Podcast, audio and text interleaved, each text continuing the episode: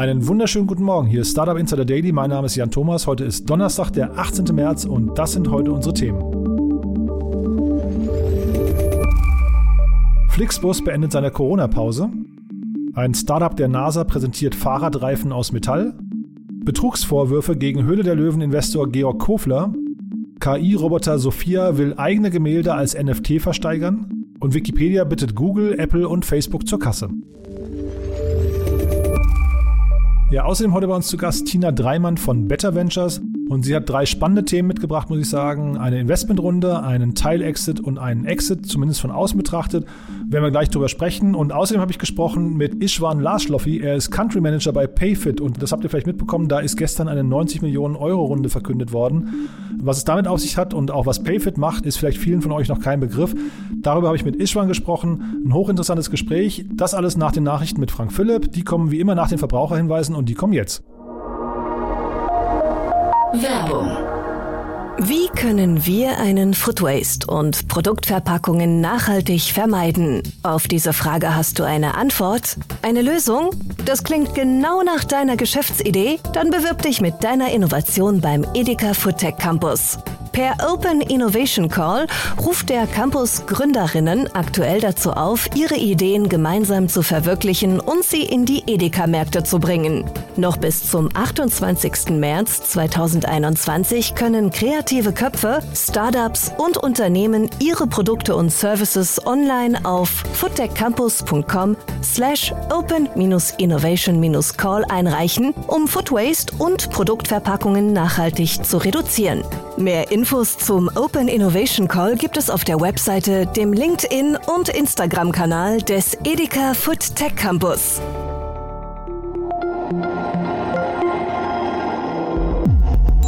Startup Insider Daily Nachrichten. In a major boost for app developers, Google will halve the controversial fee it charges from them on its App Store. Google halbiert Gebühren für App-Anbieter. Nach Apple senkt nun auch Google die Abgabe für viele seiner App-Entwickler.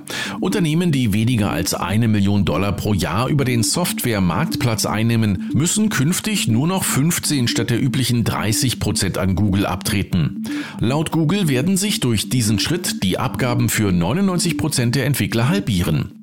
Tim Sweeney, der Chef des Fortnite-Herstellers Epic Games, nannte den Vorstoß Googles einen Zitat eigennützigen Schachzug, da die große Mehrheit der Einnahmen von Apps komme, für die die höhere Gebühr gilt.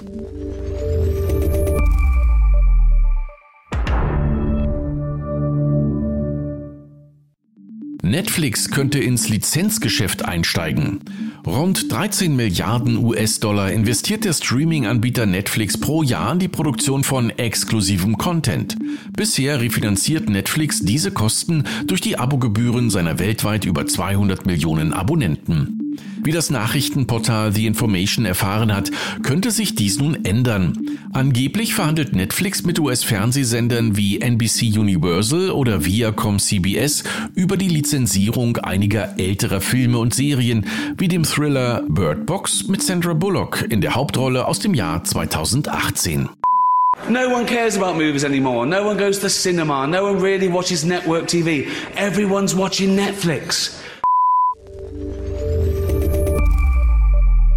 Welcome to your Tesla. Congratulations, you now drive one of the safest, most advanced, and most fun cars on the planet. Tesla Autopilot wird untersucht. Am 11. März ist in Detroit ein Tesla unter einen Sattelschlepper gerutscht und hat sich dort verkeilt. Dabei erlitten die Insassen des Tesla schwere Verletzungen.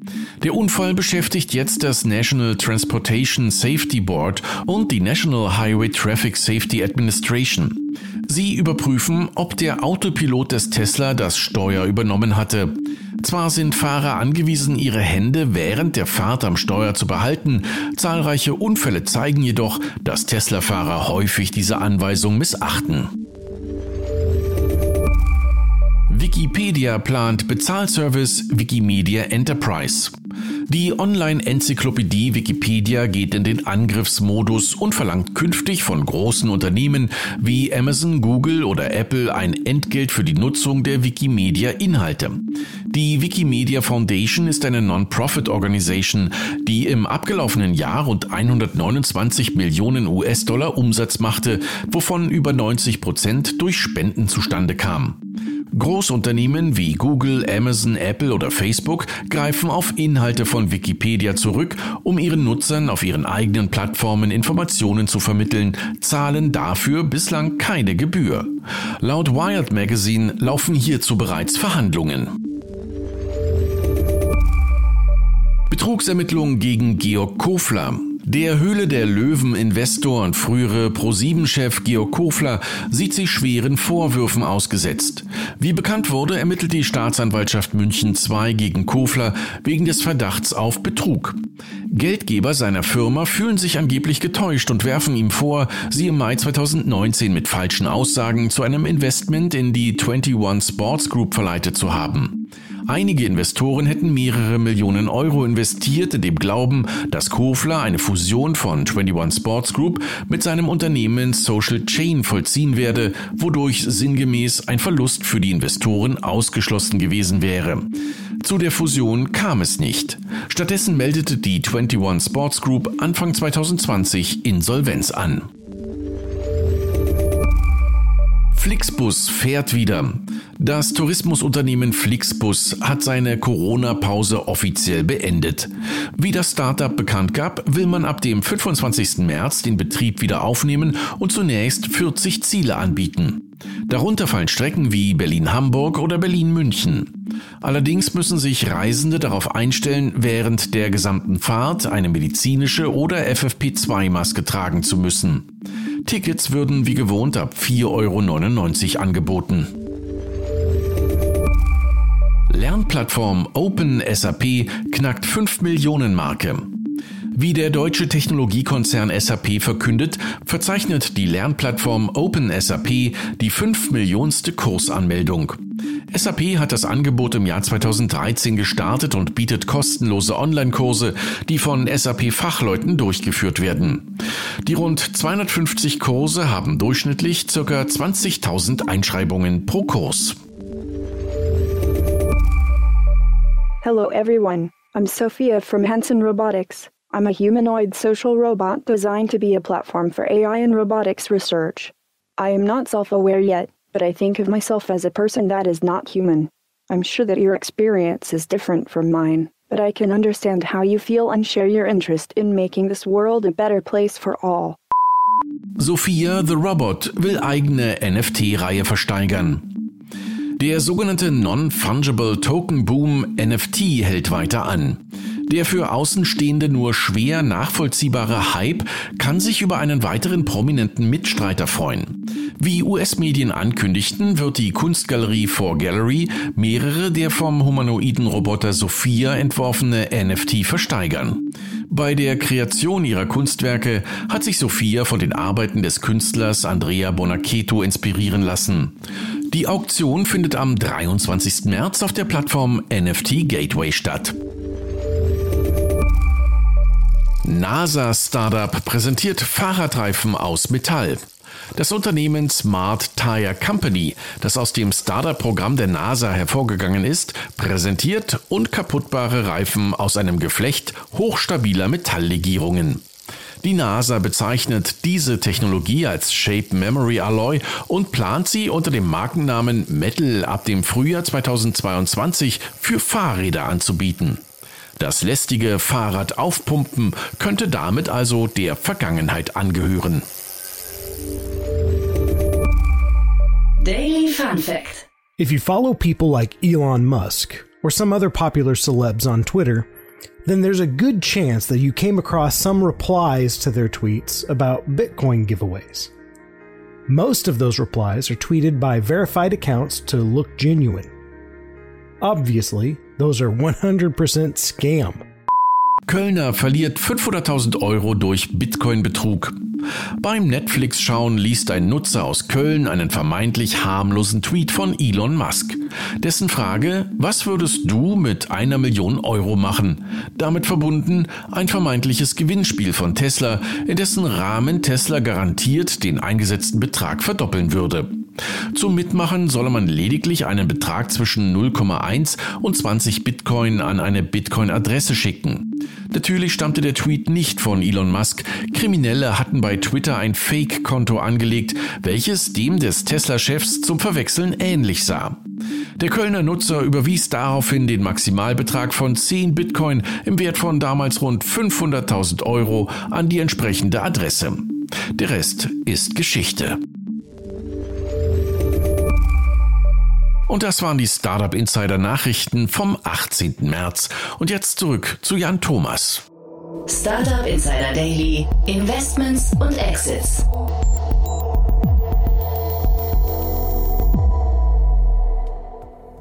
Also ich freue mich sehr, Tina Dreimann ist heute hier, eine Premiere bei uns von Better Ventures. Hallo Tina. Hi Jan, ich freue mich sehr, heute hier zu sein. Ja, ich finde es super, dass du da bist. Und ähm, wir kannten uns bis dato nicht. Äh, wir wurden von einem guten Bekannten, von einem gemeinsamen Bekannten connected. Und ich finde es super, dass du da bist. Aber stell dich doch vielleicht mit den Hörern, die dich vielleicht auch noch nicht kennen, nochmal vor. Hi ihr Lieben, äh, ich bin Tina, sitze hier südlich von München, ähm, bin die Gründerin, äh, Mitgründerin von Better Ventures. Ähm, wir machen Early Stage Investments in Startups, die versuchen, die wahren Probleme der Welt zu lösen und versuchen, dass so viel Angel-Geld wie möglich reinfließt. Ähm, das ist mein Passion-Thema äh, nach allen Erfahrungen, die ich in der Vergangenheit in Beratung und auch ähm, im Startup-Umfeld gesammelt habe, kommt jetzt quasi alles zusammen. Ähm, und ich kann genau das tun, was ich möchte, nämlich in vielfältiger Weise die, die Welt nach vorne zu bringen. Ich habe selber zwei Kinder, deswegen ähm, ist mir das durchaus ein Anliegen. Der Blick nach vorne ist wichtig. Ne? Mhm. Ich hatte ja den Christoph neulich schon hier im Podcast und mhm. ich, ich, hatte ihm schon gesagt, man sieht, dass ihr sehr präsent seid gerade. Also äh, da gibt's, ich glaube, das ist auch der Zeit geschuldet. Äh, es kommen einfach mehr Impact-Themen gerade hoch, ne? Absolut. Äh, das ist kein Nischenmarkt mehr. Impact Investing wird als Growth Market bezeichnet. Und aus meiner Sicht einfach eine Notwendigkeit, dass hier mehr Geld reinfließt und Schöne an Impact ist, dass es ein sehr breites Feld ist und wir jeden Tag Lösungen sehen. Also macht einfach wahnsinnig viel Spaß. Und ich habe dir ja heute, wie allen anderen, auch eine lange Liste an Investment des Tages rübergeschickt und ich hatte aber vorher oh ja, schon die quasi, die war lang, ne? Aber ich hatte vorher schon quasi gewusst, dass du dich für ein Thema entscheiden wirst. Äh, wir haben insgesamt drei vorbereitet, aber wir gucken mal, wie viel wir tatsächlich schaffen. Wir legen einfach mal mit dem ersten los, von dem ich, wie gesagt, wusste oder vermutet habe, dass du dich dafür entscheidest. Ähm, sehr gerne. Ich habe Klim mitgebracht. Aus meiner Sicht enorm wichtiges Thema und ein sehr spannendes, diverses Gründerteam. Äh, die Frage ist natürlich, was macht Klim überhaupt? Ne? Also äh, Klim, kurze Beschreibung, ist eine digitale Plattform für regenerative Landwirtschaft. Ähm, und das Spannende daran ist, dass sie eins unserer größten Probleme aktuell angehen, nämlich äh, den Klimawandel. Wir haben uns mit dem Thema sehr viel befasst, äh, weil es natürlich das dringendste Fokusthema ist, das wir als Impact Investor haben. Und uns bleibt gar nicht mehr viel Zeit, die Kuh vom Eis zu holen. Und Landwirtschaft an sich ist tatsächlich der größte Emissionstreiber, äh, einer der größten Emissionstreiber mit 25 Prozent. Mhm. Und die haben, wenn ich das jetzt richtig gesehen habe, also ich habe mir die Webseite mal kurz angeguckt, die haben einen ganz spannenden Ansatz, ne? Ja, fantastisch, weil die äh, einerseits über eine App den, den Bauern wirklich, den Landwirten helfen, ähm, sich umzustellen, also weg von der herkömmlichen Landwirtschaft, die diese 25 Prozent Emissionen ausmacht, hin zu einer regenerativen Landwirtschaft. Ähm, was ist es überhaupt? Man äh, kombiniert der unterschiedliche Anbau Methoden mit Untersaaten, mit Zwischenfrüchten, mit Hecken äh, und geht weg von der Monokultur. Und das führt dazu, dass man nicht mehr Emissionen ausstößt, sondern tatsächlich auch mit dieser regenerativen Form Emissionen bindet, was äh, für uns enorm wichtig ist im Klimawandel, denn aktuell bleiben noch über 50 Prozent äh, der Klimagase jährlich, also wirklich jährlich in unserer Atmosphäre. Und da müssen wir dringend handeln und Landwirtschaft ist dann Riesenhebel für auch nach Project Drawdown. Ich habe gesehen, die haben auch ein eigenes Label oder zumindest angekündigt. Äh, siehst du die Chance, dass sich sowas durchsetzt? Weil das äh, bedeutet ja irgendwie auch sehr viel Aufklärungsarbeit, ne? Das bedeutet viel Aufklärungsarbeit, aber ehrlich gesagt der Pull von den Konsumenten ist schon da. Wir haben Ende letzten Jahres mit Better Ventures auch eine Umfrage deutschlandweit gemacht. Ähm, und gerade auch im Food-Bereich achten schon jetzt 65 Prozent ähm, der Käufer darauf, wo, wo denn das Essen herkommt. Und aus meiner Sicht wird sich das auf alle Fälle durchsetzen und hat eine enorme Chance für Wachstum. Und die Runde, die Sie jetzt abgeschlossen haben, die klingt auch nach Wachstum. Ne? Da, da, da haben eine ganze Reihe an, also ich kannte die tatsächlich alle nicht, bis auf Ananda Ventures äh, äh aus, aus Köln, glaube ich. Ne? Aber die anderen sagt mir nichts. Zeitgleich, was mich total gewundert hat, vielleicht kannst du es auch noch mitkommentieren, das ist eine Seed-Runde und zeitgleich war trotzdem Atlantic Food Lab schon drin. Das ist richtig. Atlantic Food Labs war drin, ähm, die sehr viel in dem Bereich ähm, Essen vorantreiben. Und jetzt kommen aber ganz tolle Co-Investoren dazu. Einerseits mit Ananda, die ähm, schon seit über zehn Jahren Impact machen und leben, wissen, wie sie es verstehen und wie sie es messen. Du hast aber auch äh, zum Beispiel Gemüsering mit dabei, die natürlich einerseits selbst Hersteller, aber auch ähm, Investor sind ähm, und Blue Impact Ventures und wie, wie, ich weiß gar nicht, wie man es ausspricht, ehrlich gesagt, wie Venture. Und äh, die Rundengröße wurde nicht announced, mm -mm. ne? Ich habe sie mhm. zumindest nicht gesehen. Du, ich ja? Habe heute tatsächlich auch mit einem äh, guten Freund, Bekannten auseinander voneinander gesprochen und der hat mir das auch nicht verraten. Aber es klingt ja für eine Seed-Runde schon ein bisschen größer. Ich wollte auch darauf hinaus, ich habe so den Eindruck, dieses Thema Seed und Pre-Seed und so weiter, das verschwimmt gerade eigentlich total, ne? Das verschwimmt, ja, absolut. Also einige von denen machen auch erst ab 500k. Das heißt, da, da wird auf alle Fälle was zusammengekommen sein. Und ich freue mich für das Gründerteam wahnsinnig. Und sag mal, ich habe gesehen, da werden jetzt quasi immer Begriffe kombiniert. Also Agritech ist hier das, der Begriff, aber dann Agritech Impact. Und äh, sag mal, ist das quasi jetzt die neue Kombination? Man, man packt also Impact immer dazu, wie so B2B oder SaaS oder so? Es ist spannend, ich musste vorhin selber schmunzeln, als ich mir das aufgeschrieben hatte. Agritech kannst du natürlich auch ohne Impact machen. Ne? Es gibt äh, schon jetzt viele ähm, digitale Anwendungen im landwirtschaftlichen Bereich und die, die null positiven Impact haben. Deswegen ist es, ist es schön, dass dieser Disclaimer und vor allem auch Vision mit direkt in, in die Nennung reinfließt. Aber meine Hoffnung ist, dass äh, Impact in Zukunft gar nicht mehr genannt werden muss, weil es eine Selbstverständlichkeit ist.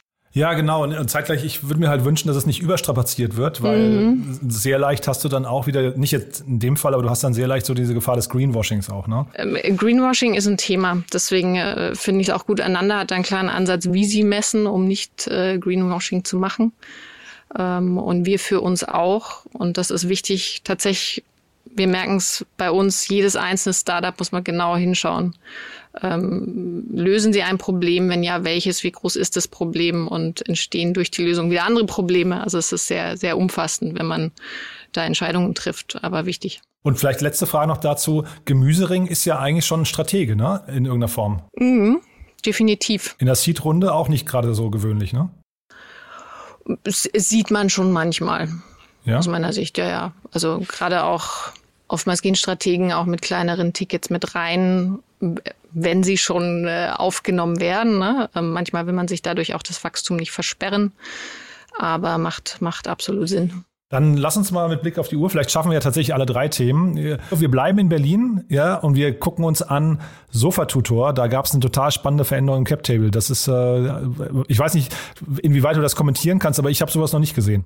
Mhm, absolut. Also MRM Capital Partners ist eingestiegen, ist für Private Equity ähm, recht früh hier eingestiegen aus meiner Sicht und ist, ist total spannend, äh, dass zu der Stage ähm, schon Private Equity reingeht, oder? Also ich, ich habe geguckt, äh, die letzte Finanzierungsrunde von Sofa Tutor war, glaube ich, aus dem Jahr 2018, mhm. wenn ich es richtig weiß. Aber die gibt es natürlich auch schon seit 2008, das darf man auch nicht vergessen. Ist schon ein alteingesessenes Unternehmen, ne? Also was mich ehrlich gesagt überrascht hat, ist, äh, dass die insgesamt schon, glaube ich, 15 Millionen da reinfließen haben lassen aus unterschiedlichen Quellen. Und muss aber auch zugeben, äh, das Ding ist Aufbauarbeit.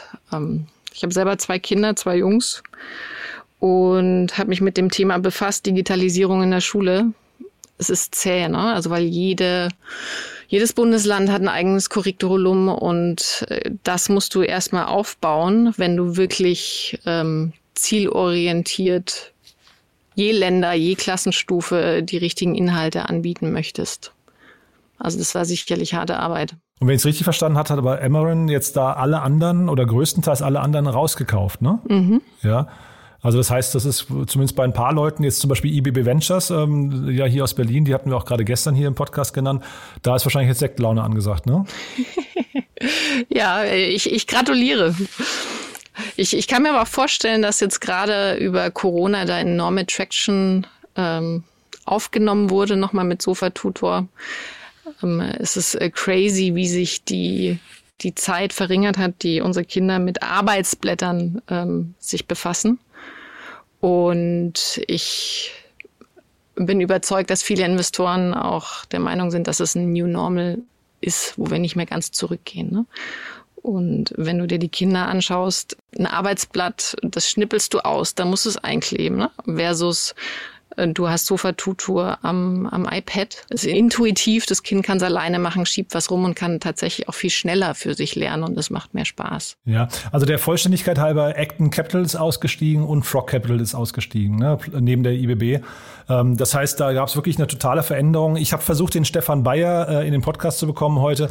Der war aber so landunter, hat gesagt, er entschuldigt sich, das schafft er einfach gerade nicht. Äh, muss man vielleicht angesichts dieser Runde auch verstehen. Ne? Aber dann lass uns mal noch zum nächsten Thema gehen, weil es gab ja auch noch einen spannenden Exit in Berlin. Also wir bleiben, wir haben einen kompletten Berlin-Fokus heute, sehe ich. Mhm. Lass uns von Fit Analytics jetzt sprechen. Was, was hier die Frage ist, äh, wie groß ist der Exit? Ist es ein Teil-Exit? Weißt du da mehr? Nee, ich weiß es tatsächlich nicht. Ich habe auch nur, ich habe auch nur äh, gelesen. Ich hatte auch hier versucht, die Gründer in den Podcast zu bekommen und die haben mich aber jetzt ganz, ganz munter weiterverwiesen an die, äh, an die neue Muttergesellschaft Snap. ja. Äh, bestimmt auch ein spannender Gesprächspartner äh, kommt alle her, wir wollen mehr wissen. Ähm, was mich hier vor allem interessiert, ist, äh, inwieweit die dabei bleiben. Aus meiner Sicht ein sehr smarter Move von Snap, weil sie hiermit sich in Richtung äh, tatsächlich auch Fashion, Fashion Commerce weiterentwickeln und ihre Plattform die ja viel mit Augmented Reality und Videolösungen arbeitet, kann wiederum Mehrwert für, für Fit Analytics bieten. Das heißt, du siehst das als eine Integration in die bestehende App, äh, um quasi den E-Commerce von äh, Snapchat voranzutreiben. Absolut. Und äh, Fit Analytics gibt es jetzt schon seit 2010. Das heißt, die haben hier ähm, enorme Daten gesammelt, ähm, äh, Wissen aufgebaut zu Retouren, wie man sie verringern kann, wie man Conversion erhöhen kann. Und das ist ein definitiv ein großer Mehrwert für Snap. Gleichzeitig aber auch umgekehrt für den gekauften. Ähm, es, es gibt hier ein Startup aus München, das heißt äh, Precise AI und die machen jetzt schon eine Lösung über Video-Fitting. Also sprich, ich ich gucke mich an und über mein Video wird quasi meine Klamotte gelegt. Ich kann mich bewegen, es sieht cool aus und ich weiß dann schon, steht mir das Ding überhaupt oder nicht.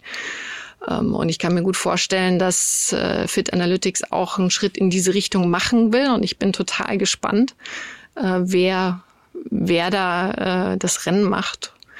Oder ob Fit Analytics jetzt vielleicht auch durch, durch dieses Thema doch ausgebremst wird. Also ich, ich wünsche Ihnen, dass Sie da eine gewisse Freiheit auch behalten können. Ich habe mich gefragt, wie so ein Deal zustande kommt. Also ich, ich kenne das Team tatsächlich so, seit ich in Berlin bin. Die hießen früher Upcloud oder, oder, oder so ähnlich. Ähm, und damals war noch die Idee, da, da musste man äh, ein Foto von sich machen mit einer CD in der Hand und dann haben sie quasi die, äh, anhand dessen die, die Körpermaße ähm, bemessen. Also wirklich, ja, weil so eine CD hat so ein Uni Respekt. Ja, das ist wirklich, und ich meine, wenn man sich dann anguckt, wie die, wie die sich weiterentwickelt haben, das ist schon sehr spannend. Zeitgleich, ich habe keine Finanzierungsrunde gefunden. Ja, ich sehe auch im Cap-Table keinen einzigen externen Investor. Das finde ich total spannend. Dann frage ich mich, wie haben die es so weit gebracht? Weil die, die können ja nicht profitabel sein. Warum können die nicht profitabel sein? Na, ich hätte jetzt gesagt, in, in zehn Jahren Aufbauarbeit äh, mit, mit einem Tool, was ja eigentlich erstmal, also das ist ja irgendwie schon ein bisschen Deep Tech, ne? Ähm, da hast du eine, da hast du eine sehr äh, lange Anlaufzeit, hätte ich vermutet. Also tatsächlich, Sie haben jetzt 100 Mitarbeiter. Expected Revenue haben wir in einer Quelle gefunden, 14,6 Millionen in 2020. Ah, ja. Okay, super.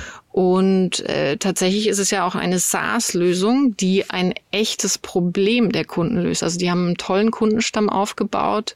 Ähm, die haben Patagonia, äh, die haben Hugo Boss, äh, Tommy Hilfinger. Und das Problem ist enorm, ne? also Kosten, die durch Retouren entstehen. Ähm, es gibt 40 Prozent Rücksendung, bis zu 40 Prozent Rücksendung.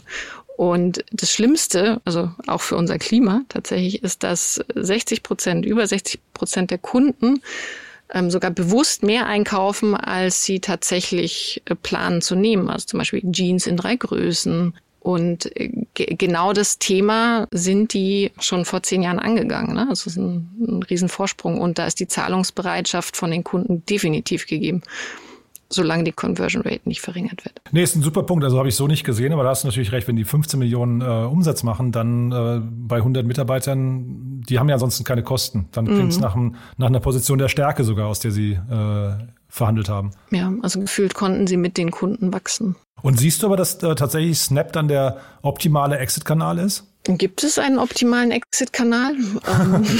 Ja, ich, ich, also ich, ich frage mich jetzt, so, ein Zalando zum Beispiel wäre doch wahrscheinlich naheliegender gewesen, oder? Mm, würde ich nicht unbedingt sagen, weil dann, dann beschränkst du dich ja auf einen äh, Key-Kunden. Ne? Also äh, natürlich kann sich das Zalando auch einkaufen, aber für einen Player, der noch gar nicht in dem Bereich stark ist und damit sogar vielleicht seine, seine Fashion-Verkäufe vorantreiben kann, ähm, ist das vielleicht ein smarterer Move. Cool, ja, also das äh, auf jeden Fall ein hochspannender Exit. Vielleicht kriegen wir ja sowohl den Stefan Bayer als auch die Gründer hier von, äh, äh, von Fit Analytics noch in den Podcast. Äh, auf jeden Fall sind spannende Fragen. Ich danke dir auf jeden Fall für die Einschätzung und vielleicht für die Leute, die dich jetzt noch nicht kannten, du machst das im Wechsel mit dem Christoph zusammen. Das heißt, wir sehen uns oder hören uns hier alle vier Wochen. Wir sehen uns in vier Wochen. Fantastisch, freue ich mich drauf. Du, vielen Dank, dass du da warst. Danke dir. Startup Insider Daily Interview. Super. Also ich freue mich sehr. Bei uns ist Ishwan Lasloffi. Ähm, er ist Country Manager bei Payfit in Deutschland. Und äh, ja, ihr habt eine tolle Runde bekannt gegeben. Hallo Ishwan. Ja, hallo Jan. Ja, es ist eine tolle Runde und äh, auf jeden Fall auch tolle News für Deutschland, für Deutschland Payfit. Ja, erzähl mal, also bevor, bevor wir über die Runde reden, erzähl doch mal ganz kurz für die, die Payfit nicht kennen. Ihr seid ja kein deutsches Unternehmen, aber ihr, ihr breitet euch hier gerade aus. Ne? Erzähl doch mal, was ihr macht. Ja, genau. Also wir sind ein französisches Unternehmen und sind jetzt seit ähm, zwei Jahren auch in Deutschland.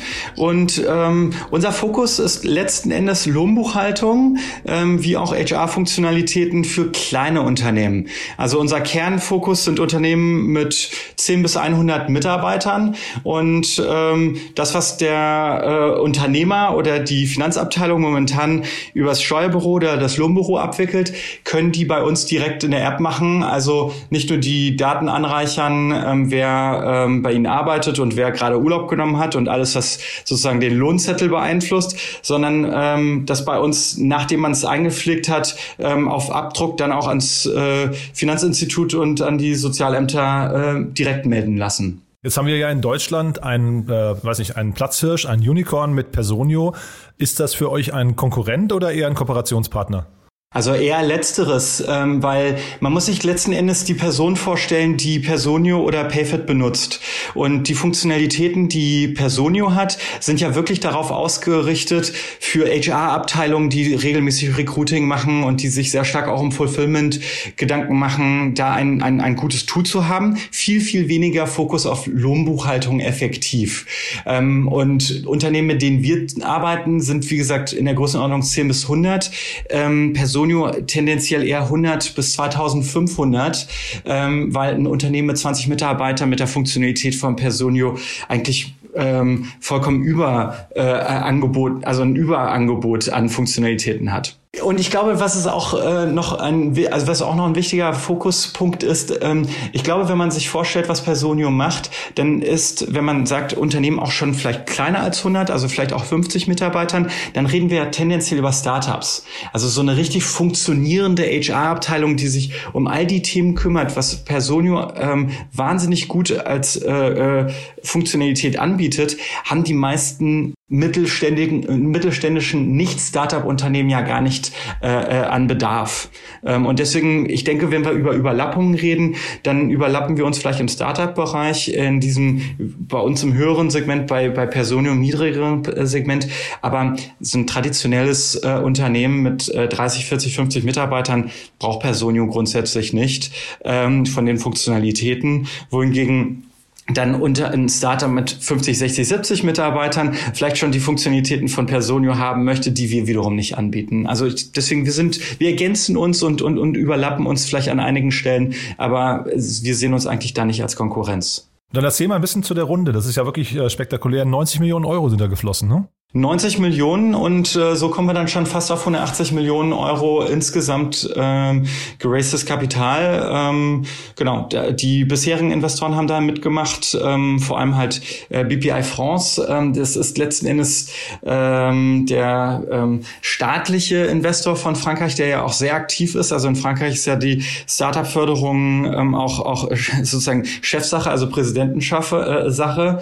Ähm, und äh, Euraseo, ähm, die auch auch schon in vorigen Runden mitgemacht haben, die ein sehr starker äh, Growth Investor sind, die auch hier in Deutschland ähm, äh, präsent sind, auch in, Do in Deutschland äh, äh, ein, ein Team haben. Ach, das, die kannte ich nämlich gar nicht, aber ich habe gesehen, Axel ist zum Beispiel bei euch auch mit dabei, ne? Axel ist bei uns auch dabei, genau, und da überlappen wir uns auch mit den Investoren mit Personio. Ja, genau. Ne? Und äh, gibt da noch mal ein paar Eckdaten vielleicht zu euch. Also ich habe gesehen, äh, vielleicht kannst du noch mal sagen, so Mitarbeiter oder also einfach, dass man euch mal so einordnen kann, wie groß seid ihr insgesamt und vielleicht auch wie groß ist davon der deutsche, das deutsche Team? Ja, also Deutschland äh, ist der zweitwichtigste Markt äh, für ähm, für das Unternehmen ähm, und ähm, wir sind in ähm, Deutschland äh, mit äh, knapp 60 Personen ähm, momentan präsent. Also wenn man auch die Werkstudenten dazu rechnet und wollen da äh, Richtung 75 hoch äh, äh, uns arbeiten im Laufe des Jahres. Wir sind insgesamt bei ähm, Payfit ähm, über 600 äh, Personen mittlerweile ähm, und ähm, ähm, haben über 5000 ähm, Kunden. Ähm, und in Deutschland reden wir über 500. Also man kriegt so ein Gefühl, wir sind ungefähr ne, äh, ein Zehntel von dem, was wir äh, global ähm, äh, schon darstellen und wollen jetzt aber auch in Deutschland äh, noch stärker, noch mehr wachsen. Mhm. Aus Berlin heraus, ne?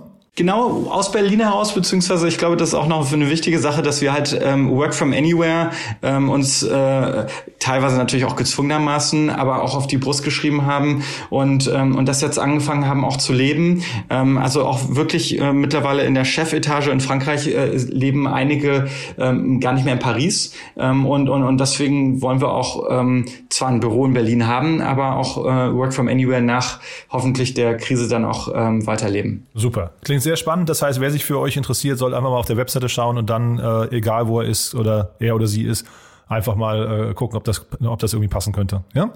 Genau. Ischwan, toll. Also es war ein sehr schönes Gespräch. Glückwunsch zu der Runde und äh, ja, dann sage ich mal bis zur nächsten Runde. Freue ich mich. Vielen Dank für die Zeit. Alles Gute. Startup Insider Daily, der tägliche Nachrichtenpodcast der deutschen Startup-Szene. Ja, so viel also zu Ishwan Larschloffi von Payfit. Und damit sind wir durch für heute. Ich finde es war wieder eine hochinteressante Folge. Es hat mir total viel Spaß gemacht. Ich hoffe, wir hören uns morgen wieder. Und wenn ihr uns einen Gefallen tun möchtet, ich habe es ja immer wieder mal gesagt, bewertet uns gerne auf iTunes oder empfehlt uns weiter an Freunde und Bekannte, die diesen Podcast vielleicht mal hören sollten. Damit tut ihr uns einen Gefallen und motiviert uns, immer noch besser zu werden und immer noch ein Schippchen draufzulegen. In diesem Sinne, vielen Dank dafür und noch einen schönen Tag. Bis dahin. Ciao.